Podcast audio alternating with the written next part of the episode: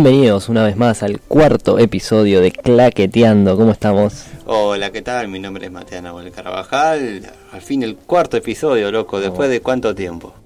Mucho. Y pasó, pasó un, un par de semanas. Sí, ¿no? Buenas, quienes ahora de este lado, de Rodrigo Montenegro. Un gusto estar otra vez con mis dos compañeros acá, el día de hoy. Me parece que nuestro compañero no se presentó. No me presenté, iba, iba justamente a hacer eso. Mi nombre es Nahuel Russo, ¿cómo estamos?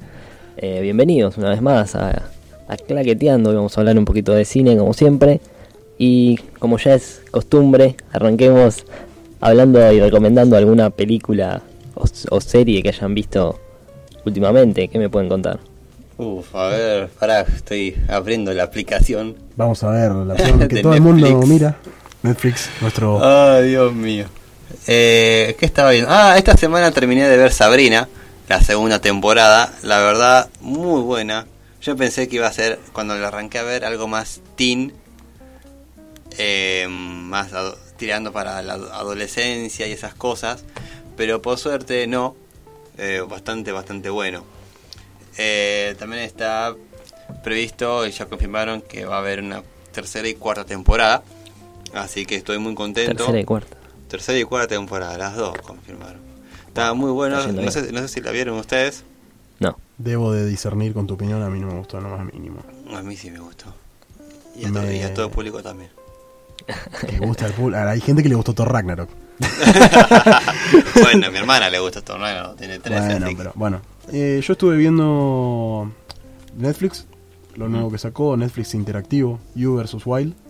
Ah, Ah, sí. malísimo. Me parece interesante. Eh, Es, eh, no es, o sea, es Yo más lo de lo mismo, pero, lo que tiene bueno no es que es al igual de Bandersnatch. Bandersnatch es 10 veces mejor. pero vos sabés, el, que, va, sí, pero yo, no- yo, no, yo no me lo creí.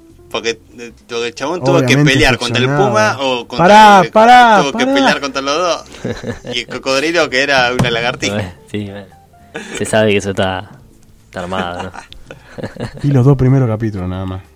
Ah, ya te, ya te- Spoiler El mundo de los spoilers. Dios mío. No, bueno. Es un buen tema para hablar en futuros podcasts, el tema de los spoilers.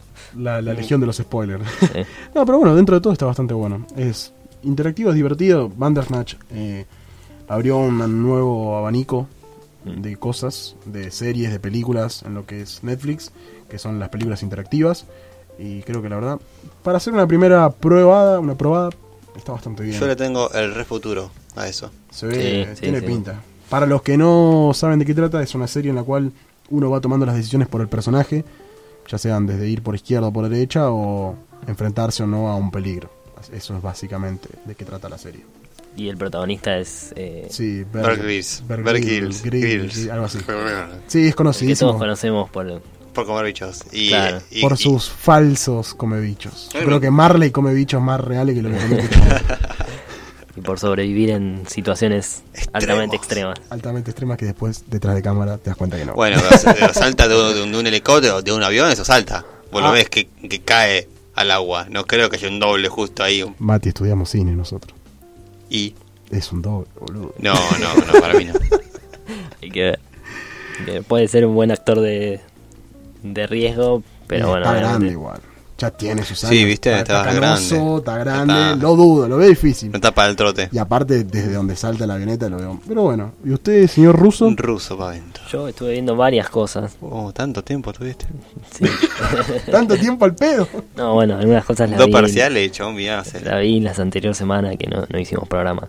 Pero bueno, me gustaría recomendar El Profesional, eh, una película del año.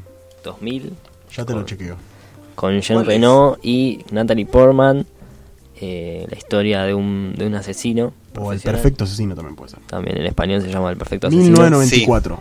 1994. Sí, sí, sí, sí, sí. Muy buena película, está en Netflix y nada, me encantó el personaje de- del asesino, me parece muy interesante como para analizarlo en cuanto a su comportamiento, ¿no? Cómo se comporta con en el plano laboral y cómo se comporta después cuando cuando recibe a una chica que se queda huérfana. Y bueno, es muy buena película, la verdad la recomiendo y está en Netflix, así que la pueden ver. No hay excusas. No hay excusas, exactamente. Pero bueno, ¿de qué vamos a hablar hoy? Vamos introduciendo el tema. Uf. Hoy eh, estamos a fecha 7 de mayo de 2019. Martes. martes 7 de mayo. Hace dos semanas que se ha estrenado Avengers Endgame. Ya se convirtió en la segunda película más taquillera de la historia del cine. Y Avatar. va por pinta ser la primera Oh. muy pronto. Ojo, eh. A tu izquierda. A tu izquierda, Avatar gorda. Ah, sí. en dos semanas ya para mí. Sí, sí. Está a 600 La millones. Tranquilamente. Sí, sí, sí, sí. En No dos está, semanas. no está ya tanta diferencia.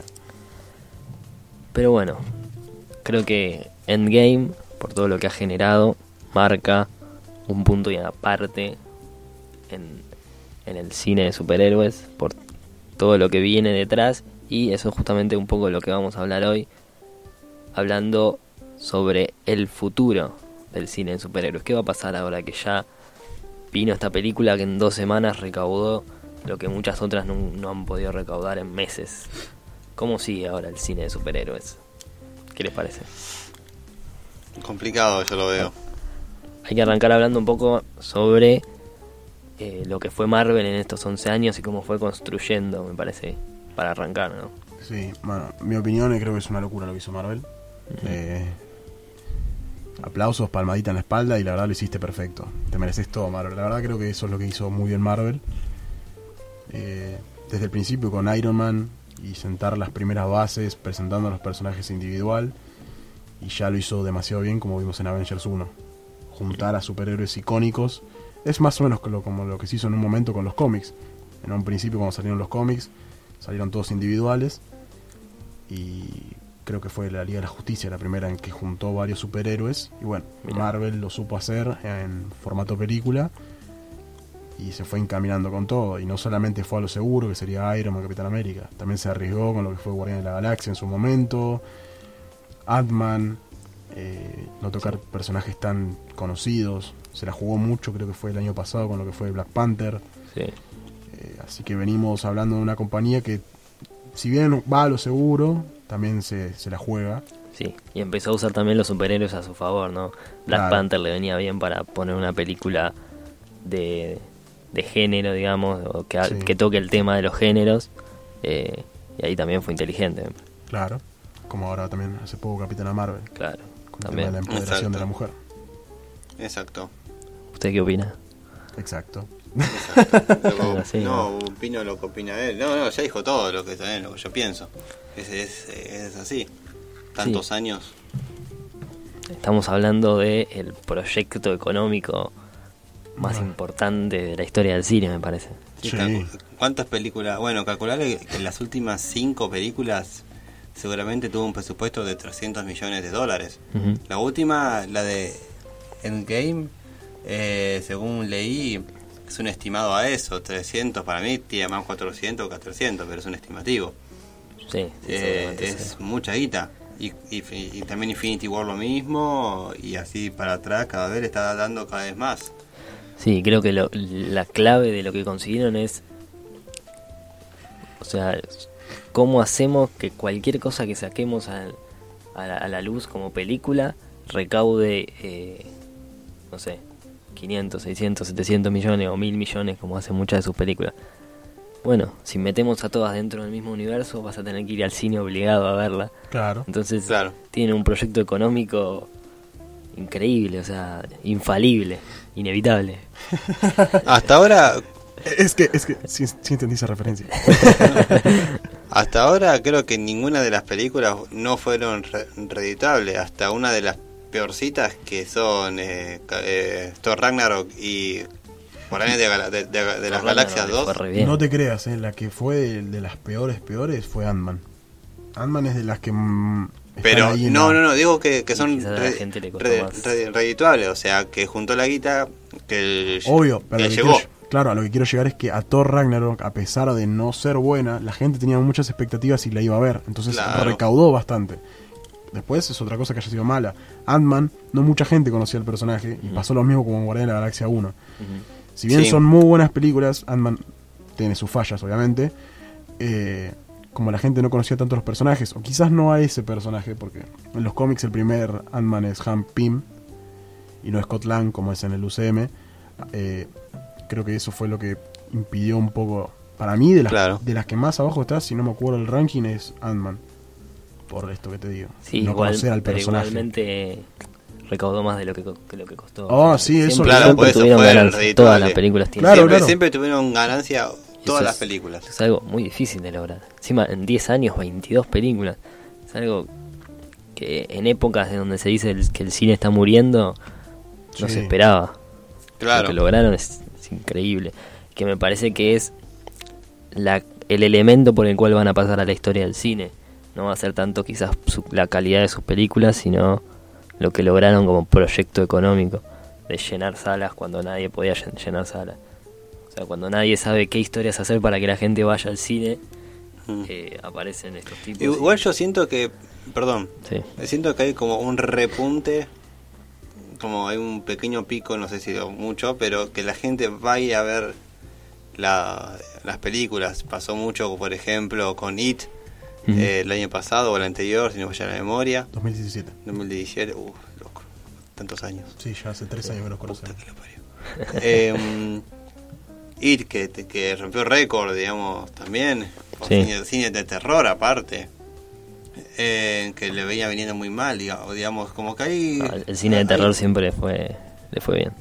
Oh, oh, bueno, pero, pero lo que hoy fue eso, que es muy... Sí, es verdad que como que creo que es un poco también por Sí, la publicidad que están haciendo que Claro, hoy en día... como- y también por las redes sociales, ¿no? De esto de si no la voy a ver el día del estreno o en la primera semana, ya me quedo afuera y y, y me la van a spoilear por por Instagram. Entonces, como que se está generando eso de "Va, vamos, a- tenemos que ir al cine a ver esta película porque si no Sí, eh, es una Claro. buena batalla también contra la piratería, porque hoy cualquiera podría esperar dos meses y ya ver menos. eh, o menos y ya ver este Endgame en su casa a Olvidate. coste cero, pero Acordate que, por ejemplo, Endgame lo que tuvo es que rompió récords en, en preventa. mm, En lo que fue preventa de entradas para verla el primer Sí. día de estreno, rompió récord. Claro. Eso es una locura. Eh, pasó un poco con Infinity War, pero no tanto. Y con Endgame fue una locura como rompió récords en preventa. Y creo que es la primera película que lo hace. A la escala que lo hizo Endgame. O sea, estamos hablando de. eh, no de una película, sino un evento, sino un, como decíamos, de una, una Sí. saga, no, no sé cómo, cómo explicar. Sí, un, movi- movimiento. Un final de temporada. una cultura. Claro, tenemos el. Un final de temporada, eso es interesante. Ahora vamos a hablar de eso en- en un rato. eh. Tenemos un. ¿Cómo se llama esto? Tipo de cine comparado. A ver cómo decirlo. eh. Un movimiento, por ejemplo, francés. Ah, un movimiento artístico. Un movimiento, Un movimiento artístico. ahí está, no me salía artístico. la palabra. Movimiento artístico. Movimiento artístico de cine superhéroe. Mm, Más o menos sí. eso, eso es lo que está Ah, tratando fue. Ah, el o sea. pop art. Claro. Claro. Bueno, No vamos a dar chapa de quién sabe más de arte. Claramente. no. Pero ya adentrándonos un poco a Endgame. ¿Creen que Endgame es el fin eh, de las películas de superhéroes? Para- Marcó un punto Sí. en, en toda esta producción masiva. No va a ser un fin, pero para nada. O sea, dejaron la vara muy alta, Mm. pero ahora con el nuevo tráiler de, de eh, Spider-Man, dejaron la puerta abierta, el portal abierto a, a muchas películas y que aparezca Galactus, pero ojalá aparezca Y también a poner a Spider-Man como el, el- el nuevo Iron Man. claro, el nuevo líder. Hay que ver, hay que ver quiénes son. Aparte es La un actor, pandilla. jo- es una, hablando de por temas más técnicos o productivos, es un actor joven que solo hizo, tiene poca experiencia como actor y ser Iron Man, ser, perdón, Iron Man, ser Spider-Man durante 10 años no le vendría mal. No, no para nada mal. Sí. Espero que. Y ya tiene un par. ¿Cuántos tiene? Y Desde Civil War son cinco, ya tiene tres. Claro. Y la carrera le viene en, en ascenso. Claro, ¿cuánto tienes? Un pibe joven. Tiene, Sí. Creo que tiene 22. Debe tener 22, Sí, 23, por ahí, por ¿no? ahí. No, no- no es más grande que nosotros. Bueno, pero a mi respuesta en Endgame no es un fin, sino eh, un, un inicio de el nuevo target, el nuevo target no, el nuevo saltar cada vez más alto, digamos. No, no sé cómo explicarlo. Fue una cosa loco. Bueno, Bueno. no sé cómo ev- evocar mis sentimientos en esto. Muy Pero mm, mi respuesta es no. Va a seguir y cada vez mejor. Bien. Rodri, yo creo que es un final, pero un final bueno, es un final para bien. O sea, creo que ahora se termina una etapa. Eh, lo vimos claramente, lo vamos a tocar más adelante en el resto del programa con el tema de la audiencia. Eh, algo termina ahora. Muchos de nosotros empezamos el universo cinematográfico de Marvel a verlo con Iron Man, muy joven, y ahora quizás hay nuevas generaciones que arrancan el, el próximo, la próxima saga, porque esta es la saga del infinito. La próxima fase, la cuarta, no sé, alguna película X. Y ahí para ellos va a ser eso. Claro. Es como la nueva generación. la Sí, nueva entiendo. generación. Creo que a lo que va, a lo que apunta Marvel es mucho a eso. Y estaría, no estaría mal. Es más, si haces a los nuevos Vengadores y que Spider-Man sea el como el Iron Man, la cabeza, el que pone la tecnología, porque vemos que ahora casi toda la tecnología es la hereda de Spider-Man. eh, no estaría mal. No sería, no sería malo del todo. Sería medio raro para War Machine, viste que porque sí hay otro Iron Man, pero Lo cagan siempre, pero bueno. Pobrecito. Iron sí. Patriot. Creo que es el final de algo, pero es el comienzo de algo mucho mejor. Bien. Para mí, este, se llegó como a un punto máximo Mm. que por cuestiones de dinero van a tratar de igualar nuevamente. O sea, no van a parar acá, claramente no van a parar acá porque lo que hacen está funcionando muy bien. Entonces van a querer volver a llegar a ese punto que generó Infinity War. Pero si quieren volver a ese punto van a tener que esperar un rato para mí. No, no, no, sí, obvio, por supuesto. Y este me parece que este es este punto final que para mí se pone con Endgame. eh, y para los que lo vieron saben que hay un final en la película. Eh, me parece que era un buen momento como para poner una pausa y empezar a pensar cómo construir el próximo universo. Quizás arriesgando un poco más o creando cosas nuevas. Eh, o mejorando la calidad de sus películas en cuanto a la narrativa, que a veces es un poco floja. Sí, es, Eso me parece a mí. Me parece que es una buena oportunidad para replantear las cosas que se hicieron mal durante este universo de 11 años. Sí, si quieren hacer algo como Endgame, es como dice el dicho. Roma no se hizo en un día. Van Claro, tener van a que tener volver a construir todo eso. Van a No, tener claro, que tiene Y que quizás pasar para- mínimo 10 años más, como, Claro. yo como yo pienso es eso. Pero bueno, como vos decís, puede ir dirigido más a la nueva generación. Pero quizás la que ya vivió Infinity War y Endgame, como que se le vuelva repetitivo. Puede, ser- puede pasar también. Puede pasar, puede pasar, pero por eso, eso es lo que tiene que ahora tener en cuenta Kevin Feige y todo el equipo de producción de, de Marvel. Tienen que terminar esta cuarta etapa, que para los que no saben, termina con Spider-Man Far From Home y no con Endgame. Y se tienen que replantar, bueno, hicimos todo esto, tenemos 22 películas, 11 años. Bien, ¿qué hicimos mal, qué hicimos bien? Ahora, ¿cómo podemos hacerlo mejor? Y para el público que ya teníamos, no perderlo y captar nuevo público, porque obviamente tienen que captar nuevo público. Si Claro. quieren lograr Y también, sí. otro endgame, ponele. Sí. Y también hay una, una pregunta quizás más profunda que se tiene que hacer y es si quiere que Endgame y Infinity War sean realmente significativas para la historia, eh, quizás estaría bueno cerrar acá y listo. Porque a la historia pasan las cosas que terminan. Si sigue y sigue y se Sí, vuelve a repetir, eh, quizás... Todo por la plata, la sea, plata, la plata. Hay que ver cómo sigue ahora Spider-Man. A ver, para mí se va a quedar así como nombrando. Y Es que creo que, o sea, ojalá que sea otra cosa mariposa. Pero lo vienen Eh. planteando como el heredero de Iron Man hace rato. Desde la primera película que aparece que es Civil War. Y, y en Homecoming se ve eso. Que es- eh, Iron, eh, Iron Man siempre le dice, "Vos, yo quiero que seas mejor que yo. Se ve todo ese diálogo. claro, Yo creo que puede ser, y está a las alturas. Aparte, Tom Holland es un actorazo y creo que tiene la altura de, de llevar a Spider-Man un rato más y quizás en un futuro ser el nuevo jefe de los Avengers, ponele, de los New Avengers, por así decirlo. esperemos esperemos que sí. Tenemos en cuenta que tenemos un montón de personajes todavía que tuvieron una sola película: Black Panther, Capitana Marvel, muchos universos que quedan todavía. Y muchos nuevos por descubrir. Exactamente. Mucho, sí, también. Y Bueno. un poco eh, hablando justamente del futuro, vos Rodri tenías como más datos concretos de cómo va a seguir Marvel ahora que, que pasó en Game. Claro, sí tengo. Noticias de Rodri.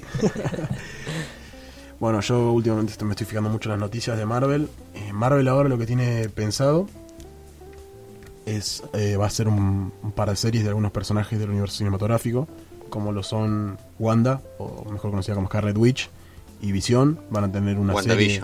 WandaVision. Va a tener una serie compartida. Eh, Loki va a tener otra, otra serie. Va a aparecer el actor principal, que es Tom Hiddleston, pero dicen que va a ser una especie de voz en off. Y vamos a ver a otro, a un Loki más joven. No va a ser tanto con ese actor. Vamos a ver como sus, sus aventuras, por así decirlo. Y después vamos a tener otra de Falcon y Winter Soldier, que para los que vieron Endgame, y no hace falta aclararlo que este podcast va con enteramente spoilers, eh, Falcon se queda con el escudo del Capitán América y todo da indicio de que va a ser el nuevo Jódeme. Capitán América. Arre. Uy, no lo puedo creer. Uy, no puedo creer. Eso de la parte de Disney Después tenemos otras series que todavía siguen. Tenemos Agents of, Agents of Shield, que fue renovada para una nueva temporada, que ya se estrenó el tráiler. Está en otro. Están en el mismo universo, pero apunta a otra cosa, algo más de espías, con poderes. Mucho como lo que se vio en Winter Soldier. Capitán Claro. América Winter Soldier. Mm. Y después tenemos dos series de otros personajes confirmados. Uno, la verdad, no quiero decir nada, porque no lo conozco, así que no, no me acuerdo bien el nombre. Y el Ah, otro es eh, Ghost Rider. El de la luna, Bueno, Moon Knight. Moon Knight. Moon, no, Knight. Moon Knight, lo que Moon quieren Knight. hacer En es- Netflix. No, Lo de Netflix la firma, yo había entendido que tenía Netflix la firma. Déjalo ver que él trajo la información. Moon Knight, lo que quieren hacer eh, los guionistas de Endgame, que trabajan por lo general con los hermanos Rousseau, quieren adaptarlo y que tenga una película. No lo quieren hacer tanto para una serie. Ah, quieren mira. adaptar más a una película. El que sí le quieren dar una serie individual es Ghost Rider, que ya si algún fanático hay de Agents of Shield aparece en una temporada Sí, y es el que más remonta a la serie. Yo la verdad no la vi la serie, pero muchos de los que la vieron me dijeron que ese personaje fue el- la luz de esperanza de la serie cuando estaba cayendo. Mm. Así que de la mano de Hulu, que es otra plataforma de streaming, va a tener una serie en particular. Claro. Bueno, acá recién estaba viendo un youtuber que sigo yo, dio indicios de que ¿quién? ¿Quién? Stream Marvel. Un saludo a Stream Marvel. Un Un saludo. genio, habla mucho de Marvel, la verdad sabe bastante. Me mandó un mensaje, te espero el sábado para el asado. Lástima que está en España. No te va a estar en España, ¿no? Ah, pero, pero va, a caer, va a caer el viernes. Eh, bueno, dijo que hay dos películas confirmadas para 2020. Y acá lo que estábamos hablando antes con el compañero Nahuel, eh, Marvel se la juega y en 2021 tenemos tres películas confirmadas. Uf, Y en 2022 otras tres. va a estar rodando lo loco. Todavía no tenemos título ni fecha de qué película es cuál, pero bueno, venimos, venimos viendo que Marvel no se está achicando nada Claro, y no, la, al, al contrario. Al la está aplicando y la juega. Antes lanzaba una o dos películas por año y creo que una. Sí, se la está jugando, la verdad. creo- eso- Te, te dando toda la carne en asador ahora. valoro eso de Marvel, la verdad. Mm. Está perfecto, creo, o sea, hay que ver igual las películas como son, pero si Claro. venís haciendo muy buenas películas, Que no, que no sean serie, perdón. no, no, no, no, no, todo esto es película, lo que No, no, no, no, que no sean que películas en serie. Ah, claro, claro, a lo que que, no me refiero es que sentimientos. venimos de 11 años muy buenas películas, son siempre dos por año y ahora son tres, bueno, que estas tres sean tres películas, que sean Sí. tres buenas películas, Claro. que la cantidad no baje la calidad. Ujú. Esperemos Pero bueno, que no. yo confío en Kevin Feige y si sigue adelante, él como cabeza de, de Marvel Studios, le veo futuro. Claro. Ah, además demuestra como que hay como un proyecto ya bien, Sí, bien está- está asentado, que ya saben para dónde van. Siempre Yo estuvo diría de acá hasta 10 años seguramente. Sí, es que por lo que se estuvo especulando hay planes, como decía Matías antes, un endgame a futuro dentro de 10 años con nuevos Vengadores y nuevas caras. Estamos hablando de, de cómics. O sea, Claro, hay contenido ahí para... con contenido y para largo, para rato. O sea, creo que cualquiera de nosotros podría llegar a tener un hijo y podría haber alguna película nueva, algún personaje nuevo. Porque hay personajes de todo. Todo. O sea, está- Mal, y digan, ¿qué, es el- qué, qué son los Avengers, papá? Ven aquí, hijo, que te cuento una historia. Estamos hablando de que DC, por ejemplo, tiene un villano que usa perros fundidos a metal. No es joda. O sea, hay un villano en DC que usa perros, los funde a metal y los usa como bombas. O sea, Arre. cuando piensen en que no hay contenido y que no hay villanos, hay contenido para largo, gente. Claro. Claro. Y hablando un poco del el comentario que hizo él sobre el padre, que le un hijo que le pregunta al padre que es Adventure, hay también algo interesante para hablar ahí y es el tema de que si un nene que nace en otra generación quisiera ver el universo cinematográfico de Marvel, tendría que ver 22 películas y no perderse ninguna, porque si se pierde alguna se va a perder Claro. lo que es el desenlace de Endgame. Entonces ahí esto nos abre la puerta para hablar sobre si las películas de Marvel son películas o son series largas, son capítulos de series, Sí, pasaron que- tres fases o pasaron tres temporadas. Y es que ahora como lo veníamos planteando es muy muy la serie Skins. No sé si la vieron alguno acá. Me suena. La serie Skins lo que trata son seis temporadas. Son 1 y 2, una generación. 3 y 4, otra generación. 5 y 6, otra generación. Si te perdiste la 1 y la 2, no te perdés nada. Sacando algún comentario al aire de los personajes, pero no, es muy individual. Creo Mm. que a eso es a lo que. Si hace eso Marvel, bien. Porque si por ejemplo naciste Claro. ahora Claro. y te perdés alguna de, la tem- de las etapas anterior o fases anteriores, estaría buenísimo que arranque con nuevos personajes la fase 4. Mm. Sería un nuevo Sí, comienzo. esto es verdad. Claro. Pero también está eso de que para ponerse al día hay que ver 22 películas y eso claro, por eso, a eso es lo que voy. Estaría bueno que la fase 4 arranque de cero. de cero. Un nuevo comienzo. Sí, sí, sí, sí, eso es verdad. Es lo que es lo que es lo que yo haría si te pones a pensar. Hay, hay muchos que se están quejando o critican el hecho de que el final de, de Adventures Endgame no se entienda por la misma película. Sí. O sea, que la misma película hay que ver películas anteriores para entenderlo, entonces la película deja de valer por sí misma y se transforma como en un capítulo de serie. Es, es un Ah. poco el tema. Sí. No, ¿Es bueno, es malo eso? Habría que verlo. Yo igual siempre soy partícipe de que si por ejemplo vas a ver, como decíamos antes, vos decías el tema de las temporadas, sí, yo, yo creo que sí, te tendrás que poner al día. Más allá de que Sí. arranque de cero, te tendrás que poner al día. Sí. Es como, por ejemplo, estábamos hablando ahora de Game of Thrones y un posible spin-off. Si querés ver el spin-off, mirate también Game of Thrones. Es como que te plantea todo un universo. Claro. Está bien, arrancás de cero, pero sería raro. Sería raro ese desde cero. Es como, por ejemplo, mirar Better Call Saul sin haber mirado Breaking Bad. Claro. Sí, está bien, vas a entender, pero no vas a entender también el... En todo el contexto. Claro, el director. No tanto el contexto, pero vas a entender cómo trabaja el director, cómo desarrolla los personajes. En Breaking Bad Claro. está muy explícito. Y a pesar de Better Call Saul ser algo que... Un spin-off, algo que nada que ver con Breaking Bad, la vida de Walter White. l- Si tenés los dos, se complementa mejor.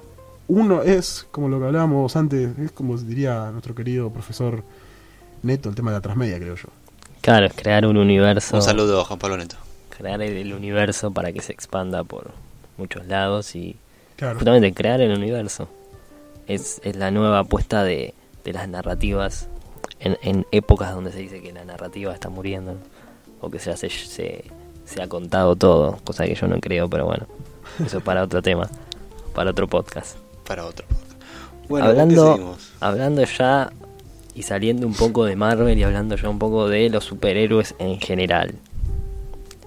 ¿Qué opinan de las películas de superhéroes ahora que no son solo para el público eh, que en algún momento se podría decir frikis o experimentados en cómics que iban a ver cómo representaron ese cómics que le gustaba en, en el cine, sino que ahora se volvieron totalmente globales? ¿Eso le, repercutió de manera positiva o negativa eh, en la producción de las películas? Eh, para mí eh, muy positiva la expansión a todos los demás de público y no tan encerrado. Eh, eso mm, ayudó principalmente al tema de las ganancias. Eh, mientras más público, más ganancias y nada. Pero también lo que yo pienso es eh, que la que se puso de moda y la culturización sobre el tema de lo de los videojuegos, de los nerds, de los cómics y de las historias de, este tipo, se pusieron de moda ya hace ya mucho tiempo y está cada vez poniendo cada vez más presupuesto, gente cada vez más inteligente haciendo las publicidades y todo lo y todo lo demás eh, y el merchandising eh, eso ay- ayudó bastante a la expansión y que no sea solamente para un mundo friki, sino para cualquier tipo de persona que quiere ver una buena película. Es importante, Bueno, una buena película. Desarrolla. Pregunta parcial, ¿eh? Contestó bien. Querido ¿usted qué opina? Bueno, acá yo tengo una opinión un poco polémica. Uy, uy, uy. Uh, la puta. Para mí, la, Agárrense de gente, ¿eh? que se haya masivizado tanto el target, por así decirlo, o el, co- el- los consumidores del, del UCM o de cualquier película de superhéroe, termina generando que las películas se hagan para un público conformista. Un público que quiere que las cosas pasen como él quiere y no están abiertos, claro, no están abiertos a Sí. Una quizás algo más hacer algo más arriesgado por parte de, de la narrativa Claro, en Avengers Endgame hubo mucho fanservice. sí Era, era todo fanservice más o menos. Pero, claro, es- si vos decís que y ya que en, en el mundo iría por el lado de una película de fanservice nada más como fue Avengers Endgame. No sé si de fanservice sino de fanservice sino de Complacer a las masas. claro complacer al público. Complacer al público. Complacer al público y darle lo que el público quiere o porque si no se va a enojar y, y si se enoja uy qué miedo. Ay, se me enoja. se me enoja el público. Y, Eh, y también está el público, también está un poco relacionado esto de la inclusión de la comedia como en, en el mundo de superhéroes que se hizo muy muy como el método para que nos que nos vaya bien tiene que haber comedia pues si no este nos va a ir mal Creo que ese fue el error de Guardianes de la Galaxia. Claro. La 2. a mí me pasó No, La por 1 ejemplo- la uno me gustó mucho. No, no, pero no digo No. que sea algo malo. Ah, no, no. Creo que le- sí. eso es lo que, lo que generó. O sea, por Hay ejemplo, momentos vos donde nunca está bien una y- película de superhéroes. Y la primera que vas a ver es Guardianes de la Galaxia. Sí. Tiene mucha comedia y tiene mucha acción. A vos te gusta. Y a la gente que quizás no al nuevo público está llegando y entró por esa. Dice, uy, yo quiero ver más comedia. claro quiero más de eso Claro, fíjate Claro. cuántas películas serias hay al fin y al cabo. Por ejemplo, Iron Man 1, 2, Winter Soldier y Avengers. y alguna de Thor y las Avengers. primeras Thor, la primera, hasta ahí nomás. Sí, zafa esa. Y ponerle, bueno, Doctor Strange. Mm. Ahora, de la nueva camada. Creo que sí, Claro. creo que después de Guardianes de la Galaxia y de Deadpool, hablando ya de otra cosa, eh, se empezó como esta tendencia de que el superhéroe tenía que ser gracioso, carismático, y eso termina generando que, por ejemplo, a mí que soy un público más crítico, me considero más crítico, el superhéroe ya no me termina generando nada. A mí me pasó, por ejemplo, con Shazam. Ya Me pareció una película de- demasiado para ese público conformista que, que va a ver a- que va a divertirse. ¿Viste el Punisher, perdón? No, Bueno, míralo. bueno, la voy a ver. Es, es lo que te va a gustar a vos. Ah, bueno, la voy a ver. Yo Eh, y recomiendo más Daredevil. Sí, Ah, pero también. él, si le gusta el superhéroe bien que... mm, macho. a mí yo Ah, la, macho, decía el chavo. la última película, Perdón. voy a decir también, acá, acá viene la polémica, la última película que yo sentí que un superhéroe me representaba o yo me identificaba con ese superhéroe o quería ser ese superhéroe es El sorprendente hombre araña. La primera y la segunda me parecen de los mejor que se hizo. Sí, sí. Estamos sí. hablando de la que actúa Andrew Garfield. Sí. Hashtag se va.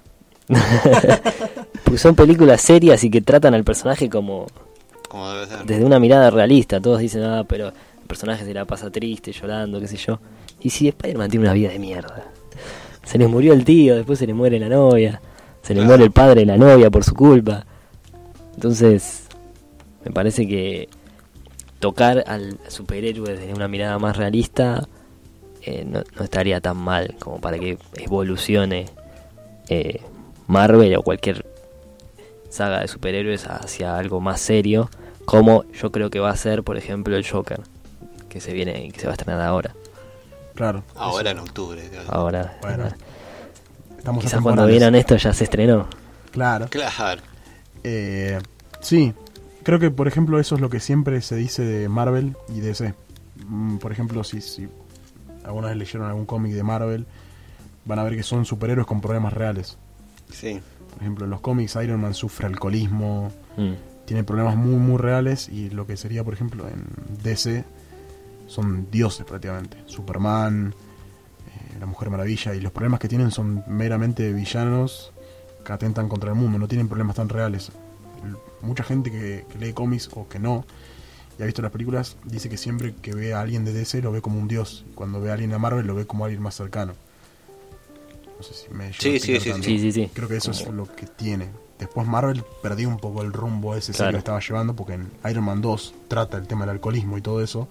Y en la 1 también desarrolla el tema de las armas y de los problemas que hay con la venta de armas, las guerras Sí. y todo eso. Pero creo que en un momento se perdió en ese camino. Mm. Se fue por lo que le convenía. No digamos. fácil, se fue por el camino Sí. fácil. Por Eh, lo que le funcionaba. digamos. Claro, sí. Si eso no funciona, está bien. Pero me parece que, como vos decís, ahora ya eso va a empezar una nueva etapa, que son películas hechas para Claro. pensando en un público que ya no somos nosotros, me parece. No, claramente. Ya no, es el consumidor de cine que quiere ver algo, algo bien hecho. Como por ejemplo fue, ahora me acuerdo también, Logan. No, Claro, sí. Logan- Logan O sea, es es otro otro nivel. Sí, yo, yo creo que, por ejemplo, la película de, de superhéroes, hablando así, que me sentí más científico de lo más real es Kikaz. Mm. Kikaz Sí. es una película muy... O sea, es qué pasaría en esta sociedad de hoy en día si alguien decide ser superhéroe, pero sin superpoderes, con palo, pinches, armas, lo que sea.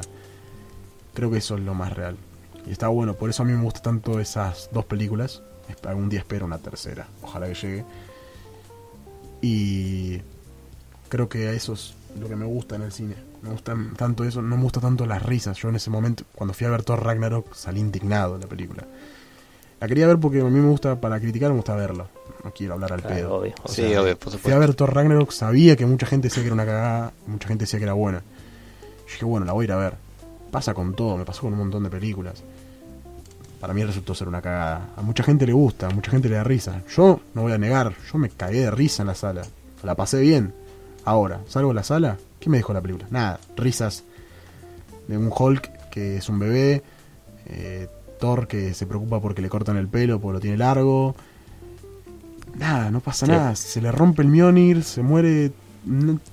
se le rompe el Mjolnir en un momento, que es lo que le da la identidad a Thor. Pasan dos segundos, se está cagando de risa. Y, y en las otras películas lo vimos pelear. Bueno, en la 1, de- en la 1 lo vimos pelear. Asgard. No sé, se caga de risa. Sí, también, pero eh, cuando vemos el tema del Mjolnir, el Mjolnir es Thor prácticamente. Claro. Y lo vemos en la 1 tratando de ser digno otra vez. Y se siente mal, tienes todo ese problema de que no es digno. Y en la 3 es como que se revienta el Mjolnir. Bueno, está bien.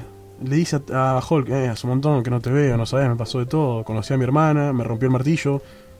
Sí. lo dice como si fuera un arma. Y el, el, el Mjolnir no es un arma, es Thor. Es la Claro. esencia de él. Y después en Endgame lo vemos. En Endgame, ¿qué hace? Vuelve a llamar al Mjolnir. Claro. Entonces, ahí hay un problema. Mm.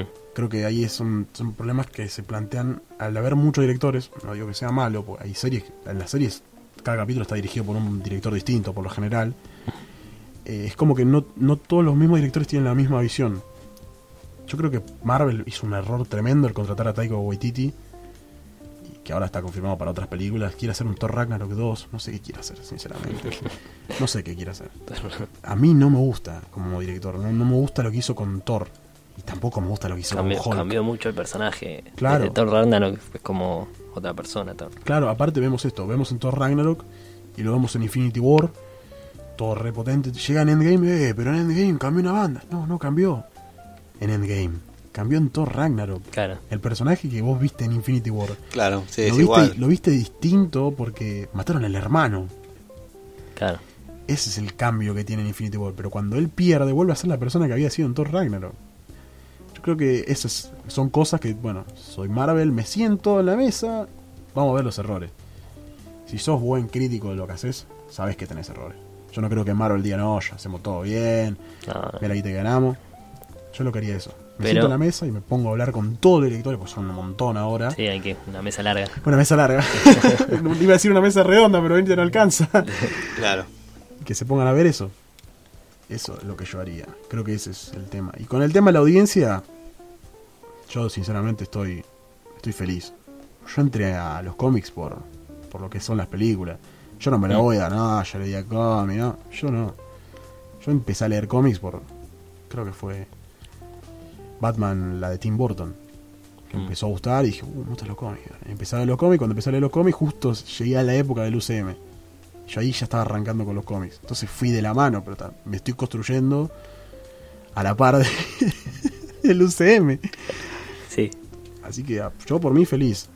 Hay otras audiencias que no me gusta, que son las que las conformistas, sí, como decías vos. Mm. Pero bueno, estoy agradecido en parte. 50-50. me parece que ahora para el futuro, pensando en el futuro, lo que no le, le tiene que pasar a Marvel es caer en la idea de que como todo lo que hace parece que le sale bien, eh, quedarse acá sin cambiar Obvio. y no jugársela como por ahí está haciendo DC, que se la empieza a jugar con otro tipo de películas. ¿Por qué? Porque lo que hace no le funciona. Entonces, Claro. en el cambio también puede haber algo interesante. Y si Marvel no cambia, vamos a seguir viendo lo mismo y eso ojalá no pase. Claro, es lo que tiene, bueno, por ejemplo, uno de los próximos personajes de la cuarta fase de Marvel es eh, un personaje que es asiático, un superhéroe Mm. asiático, es, es nuevo eso, dentro Claro. de todo. Así que, qué sé yo, yo le tengo fichas. Y a DC, si hace bien el Joker, le pongo muchas fichas, muchas, uy, perdón, muchas fichas a ese universo, a ese multiverso, porque Mm. son distintos, en distintos universos, que quiere plantear DC. Porque lo que hizo con Titans y lo que ves en el tráiler de Joker, Sí, tiene otro- una buena. me gusta, qué sé yo. Sí, sí, sí. Así que queda esperar y en octubre, o quizás para ustedes que están escuchándolo en ese momento, ver qué Mañana. pasa. Mañana.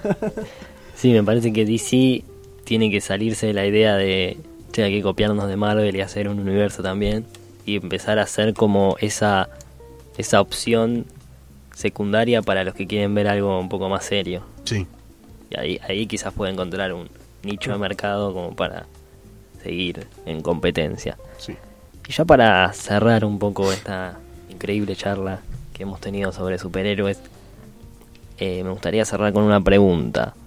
¿Creen que alguna película va a lograr lo que logró en Game en cuanto a público y, y Y- expectativas? Y más o menos un poco de lo que ya charlamos un poquito, justo lo, creo que lo mencionamos una vez, es que de lograr, sí, lo va a lograr. Ma- el año que viene, el siguiente, el siguiente, no.